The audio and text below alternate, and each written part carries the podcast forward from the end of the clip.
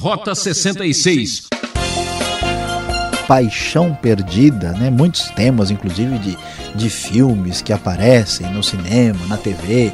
É aquela paixão louca, deslumbrada, absolutamente desvairada. Hoje o programa Rota 66 entra num campo muito delicado no segundo livro de Samuel e mostra a força da paixão que está no capítulo 13. O professor Luiz Saião separou para você o tema Instinto Selvagem. O pensador cristão C.S. Lewis definiu bem a condição humana quando disse que mandar obedecer aos instintos é como mandar obedecer às pessoas. Pessoas dizem coisas diferentes, assim também fazem os instintos. Nossos instintos estão em guerra cada instinto, se você ouvi-lo, reivindicará ser satisfeito às custas de todo o resto. Cuidado, hein? Se Deus não conduzir sua vida, não confie em seus instintos. Acompanhe só essa história, é sensacional. Rota 66, prosseguindo em nosso estudo do segundo livro de Samuel. Sim, nós já estamos bem adiantados, chegando hoje ao capítulo 13. Você que está acompanhando nem pode imaginar o que nos reserva o capítulo 13.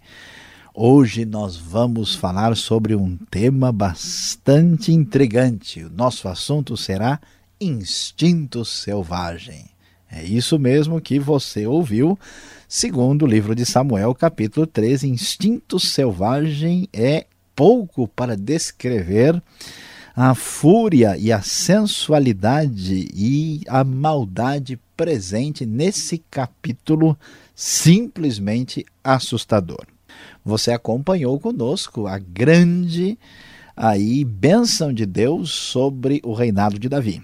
Davi estava indo muito bem, caiu em pecado, viu no capítulo 12 aí conosco como ele foi perdoado por Deus, e Deus continua abençoando Davi. Você pode, por exemplo, eh, saber que no final do capítulo 12, por exemplo, Joabe ah, atacou o Rabá dos Amonitas junto com o exército de Israel. Davi eh, vai lá até ah, chegar ao ponto de colocar a coroa né, na cabeça a, a, que é, pertencia ao rei, alguns estudiosos acham que estava ligado à divindade de Moloque, e eles conquistam uma grande fortaleza dos Amonitas e Deus continua abençoando o reino.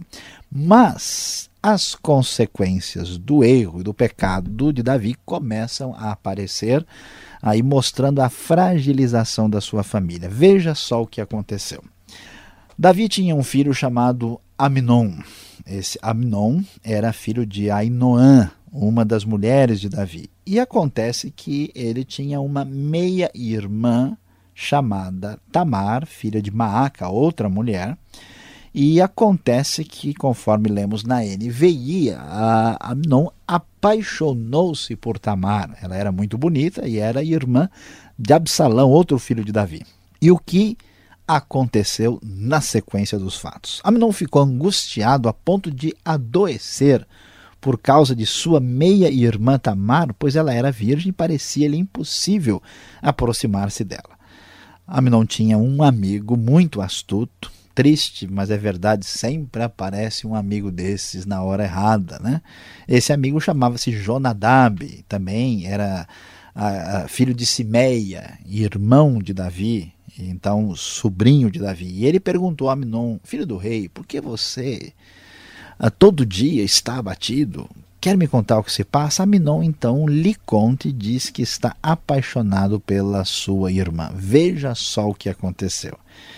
Em comum acordo com Jonadab, seguindo os conselhos de um amigo que quem tem um amigo desses nem precisa de inimigo, Amnon chegou à seguinte conclusão: ele se passou por doente, fez de conta que estava passando mal e mandou um recado ao palácio dizendo o seguinte: Eu estou em casa, eu estou mal e eu gostaria que a minha irmã viesse em casa me preparar aqui um bolo para comer. Na verdade, ele pediu logo dois bolos para serem servidos pela sua irmã. E assim Tamar, sem imaginar nada, foi até a casa de Amnon. Amnon fez com que todo mundo saísse e ela ficasse sozinha com ele. Quando Tamar ah, terminou de assar os bolos, o texto nos diz que Amnon mandou que ela trouxesse os bolos que fossem servidos no quarto. Quando ela foi atender a solicitação do seu irmão, veja só se é ou não é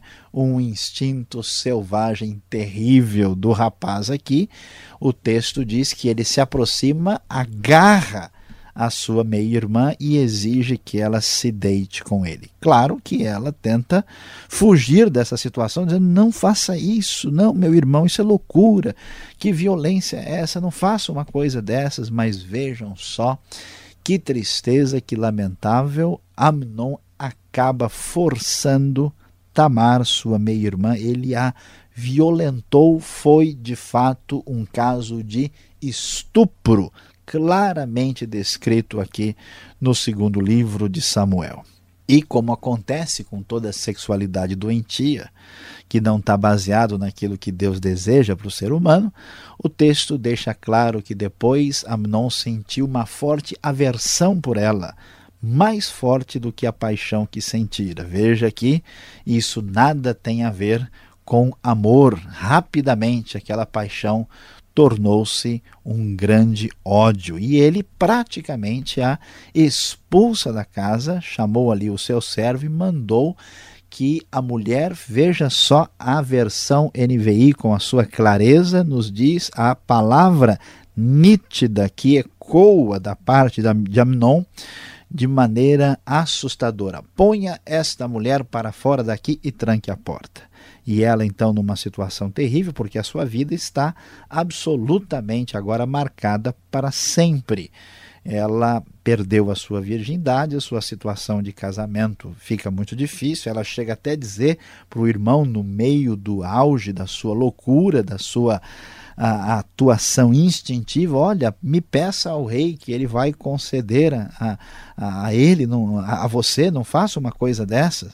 E então ela acaba vestindo a, uma é, veste uma túnica longa, que era um tipo de roupa que as virgens usavam desde a puberdade, e ela sai, põe cinza na cabeça, rasgou a túnica para mostrar a sua tristeza e saiu chorando e isso chegou ao conhecimento de todo mundo, inclusive de um outro irmão de Amnon, Absalão, que era uh, irmão direto, irmão por parte de pai e de mãe de Tamar. E Absalão que não era gente muito fácil de lidar. Certamente você vai descobrir que ele será um dos personagens mais complicados da história da família de Davi.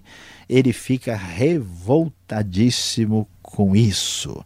Ela, a irmã a Tamar, vai ficar na casa de Absalão e quando a, o rei Davi sabe disso e fica indignado, e o texto diz que Absalão não falou nada com Amnon, nem bem nem mal, embora o odiasse por ter violentado sua irmã Tamar.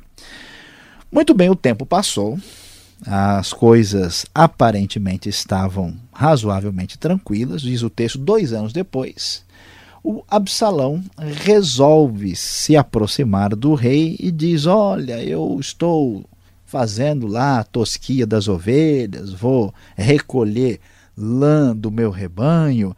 Eu queria que os seus conselheiros estivessem comigo, queria chamar todo mundo, inclusive os filhos do rei também. Quero convocar toda a turma para ir comigo lá. E o rei né, fica reticente, não olha, não, isso seria um peso, como é que vai todo mundo para lá? Aquela conversa de família. E então Absalão, então, ó, manda o Amnon para ir lá com a gente, né? Aí tanto que Absalão insistiu, né, que Amnon e os filhos, outros filhos do rei foram juntos. E Absalão já estava com um plano feito. Veja como o pecado é terrível, veja como a paixão e o instinto são mortais, né? geralmente andam juntos. É, o áudio de Absalão estava escondido de tal modo que ele já havia planejado com os seus servos o seguinte: olha, quando Amnon der chance, vocês devem matá-lo. E foi exatamente isso que aconteceu. Eles deram bastante vinho, e quando Amnon eh, estivesse embriagado de vinho, e Absalão disse: Quando eu disser matem Amnon, vocês o matarão. E assim aconteceu. O versículo 29 nos revela: os homens de Absalão mataram Amnon, obedecendo às ordens do seu chefe e diante daquela situação horrível, né? Veja ali a paixão trouxe o pecado do incesto que causou aquela situação de estupro, que gerou ódio, o ódio agora gerou um assassinato, uma espécie de atitude pavorosa no reinado de Davi. Os outros irmãos simplesmente pegaram as suas mulas e fugiram dali. E então foi uma confusão geral, porque diante dessas circunstâncias chegou uma notícia a Davi, inclusive mal dada, dizendo que todos os filhos do rei haviam morrido, que Absalão havia matado todos. O rei chegou a rasgar as vestes, prostrar-se em terra e todo mundo entrou em desespero, mas ah, o Jonadab, que começou com seus conselhos terríveis, chegou a dizer: Não, não foi nada disso, foi só Amnon que morreu. E diante dessa circunstância tão complicada, Absalão fugiu, foi para longe e todos os filhos do rei chegam no palácio, contam o que aconteceu, saem chorando diante da circunstância terrível, e o texto bíblico nos diz que Absalão fugiu para o território de Talmai, filho de Amiúde, rei de Jesus, e o rei Davi pranteava por seu filho todos os dias, até que depois se consolou a respeito disso. Então veja, meu querido ouvinte, que de fato é triste, mas é verdade. Permitir o pecado na nossa vida e que aparentemente é inofensivo, é como criar uma espécie de leão, um leopardo, uma espécie de tigre dentro de casa. No começo é pequeno, é uma gracinha, literalmente. Depois ele vai devorar você completamente. A paixão a de Amnon. Custou o estupro em Tamar e custou a sua vida, a revolta de Absalão, o ódio mortal de seu irmão e uma família em confusão pavorosa e um reino numa situação empolvorosa. Por isso, é muito importante prestar atenção na seriedade de lidar com essa situação. Então, encerramos aqui a nossa reflexão hoje sobre esse triste episódio sobre o instinto selvagem aqui do capítulo 13 e em seguida teremos as nossas perguntas.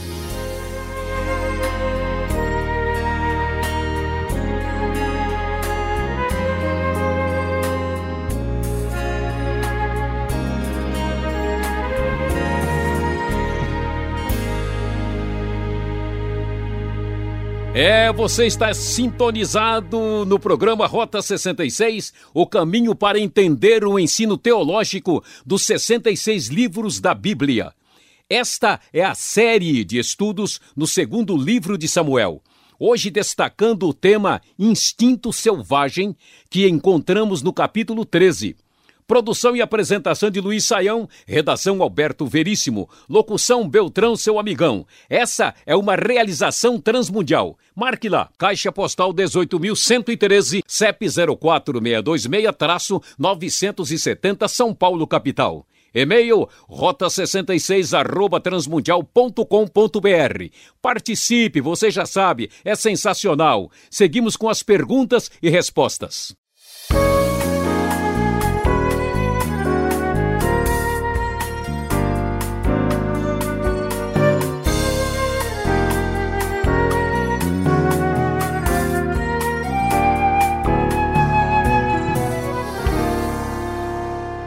Aula de hoje está muito interessante, está mais para novela mexicana do que para um estudo bíblico. Professor Luiz Saião vai nos contar agora esta exposição. Eu tenho algumas perguntas aqui. Professor Luiz Saião, capítulo 13 do segundo livro de Samuel, aborda a questão amor e paixão, não é mesmo?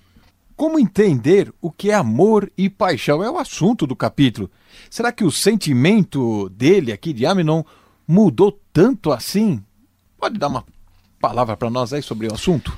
Pastor Alberto, sem dúvida aqui a gente está entre a novela mexicana e o filme americano. Amor e paixão né, nem parece coisa de reflexão. Pois é, mas é fato, faz parte da vida e é o que nós encontramos aqui. Por que, que esse texto é tão importante e relevante para nós? Porque em grande parte da nossa sociedade há a tendência de se confundir amor com o impulso forte, né? até a ideia de uma paixão perdida, né? muitos temas, inclusive de, de filmes que aparecem no cinema, na TV, é aquela paixão louca, deslumbrada, absolutamente desvairada, né? que a pessoa vence tudo, todos, é contra todo mundo para poder uh, fazer uh, ali o seu sentimento prevalecer. Mas veja bem, o que, que a gente vai descobrir? O que Amnon sente nunca foi amor desde o começo. Porque o amor, por definição, é, isso não tem nada a ver contra ou a favor da questão da sexualidade, mas o amor, por definição, ele é altruísta, ele deseja o benefício do outro. Então veja que ele não está nem aí para o que vai acontecer com Tamar, ele apenas a acha bonita, quer fazer dela um objeto de brinquedo das suas intenções puramente passionais e carnais, e tanto é que a revelação plena do seu sentimento perverso se manifesta depois que ele tem um envolvimento uh, físico com ela, ele passa a ter um desprezo, a repudiar, a rejeitá-la de uma maneira muito forte, que inclusive é o caso de muita gente, por exemplo, quando a pessoa procura às vezes se envolver com a prostituição ou se envolve com uma pessoa com quem a pessoa deseja ter apenas um vínculo físico,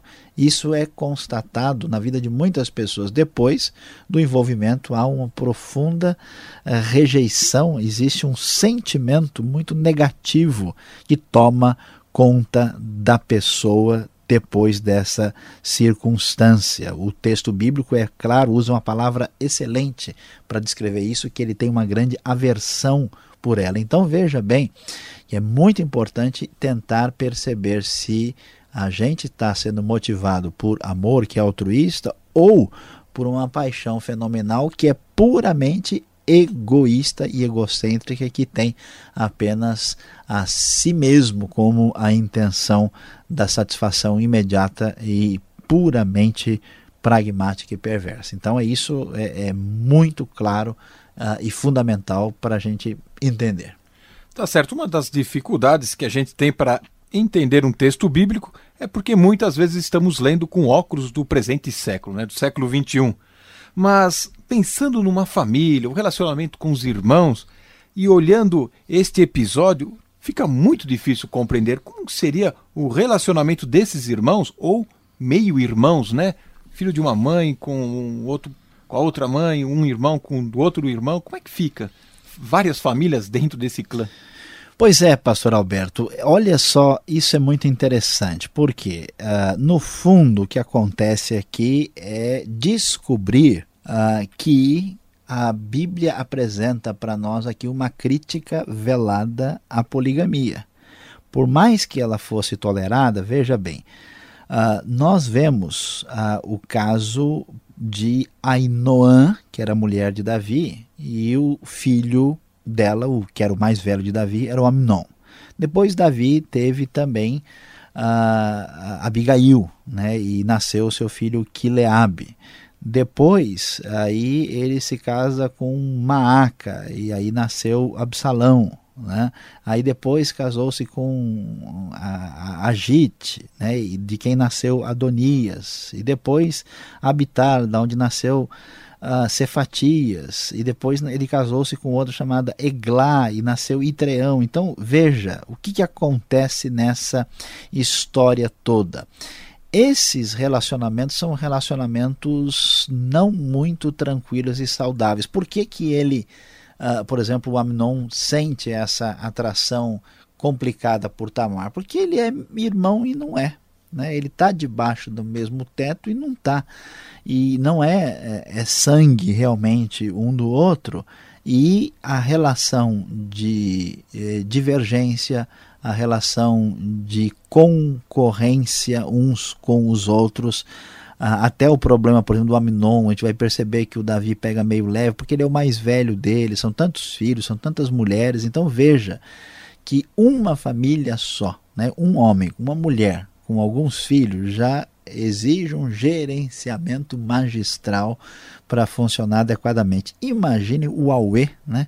Como dizem os matemáticos, análise combinatória de problemas aí, com muitas mulheres e muitos filhos. É uma dízima periódica, né? É, uma confusão, né, sem fim, que vai, ter, vai ser periódica, todo dia tem uma, né?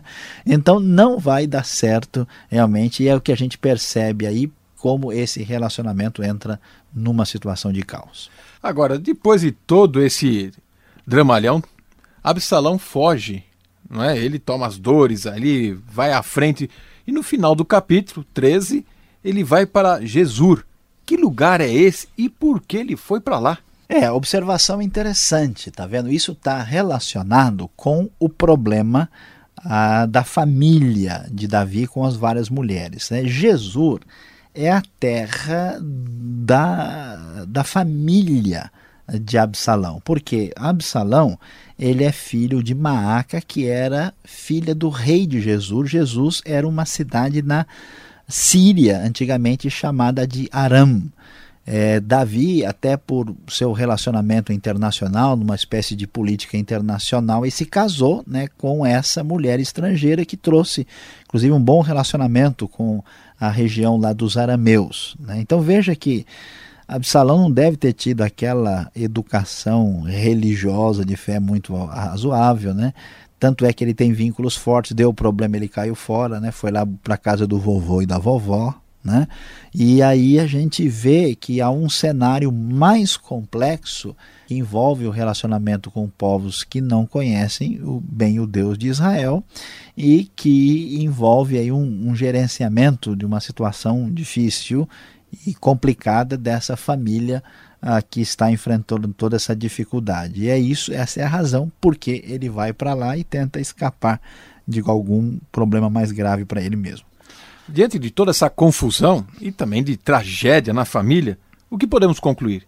Que isso é um castigo de Deus ou Davi não foi um bom pai, foi um pouco ausente demais? Pois é, pastor Alberto, é interessante a gente observar essa, essa, essa possibilidade de análise nossa, mas no fundo as duas coisas estão interligadas. Né? Por quê? Porque para Davi uh, conseguir eh, ter a coragem de fazer o que ele fez, ele já estava numa situação muito difícil. E essa situação difícil, geralmente o ponto fraco se revela dentro da própria estrutura familiar. Então, o fato do estilo de vida de Davi, como um rei, envolvimento, várias mulheres, toda a sua situação trouxe problemas. E a gente vai ver aqui que ele realmente tem algumas dificuldades. Né? Por exemplo, o próprio Absalão merece a morte. Davi não cumpre a lei o Absalão escapa, depois ele vai mostrar um certo mimo em favor do Absalão. O Amnon fez o que fez, merecia morrer também, mas ele pega leve com o Amnon, porque é seu filho mais velho, talvez ele imaginasse esse vai ser o meu herdeiro, né? Então a gente percebe que há problemas aqui que estão interligados. Então a punição de Deus, ela acompanha também um gerenciamento indevido familiar que se manifesta nessa confusão. São dois lados da mesma moeda. A nossa aula está quase no final. Você fica ligado. Vem agora a aplicação do estudo para você.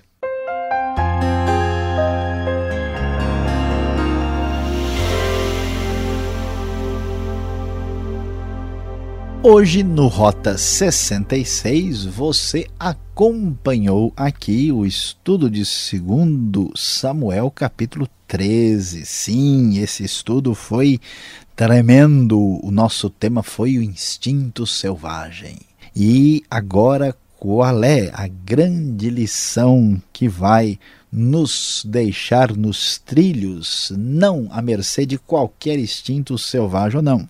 A grande verdade que surge da lição principal desse texto é cuidado, não há limite para o pecado. Então veja que um erro de Davi, um erro na família, trouxe consequências tremendas. Tudo ia bem, Davi errou, Davi pecou, falhou na sua estrutura de relacionamento pessoal, do seu relacionamento conjugal, cometeu um adultério, trouxe consequências para a família e agora vemos uma simples paixão que cresce, vira estupro, depois assassinato, uma confusão tremenda. Preste bem atenção, não é nada difícil entrar em confusão. Cuidado, atenção, atenção, cuidado. Não há limite para o pecado. Rota 66 de hoje chega ao seu final.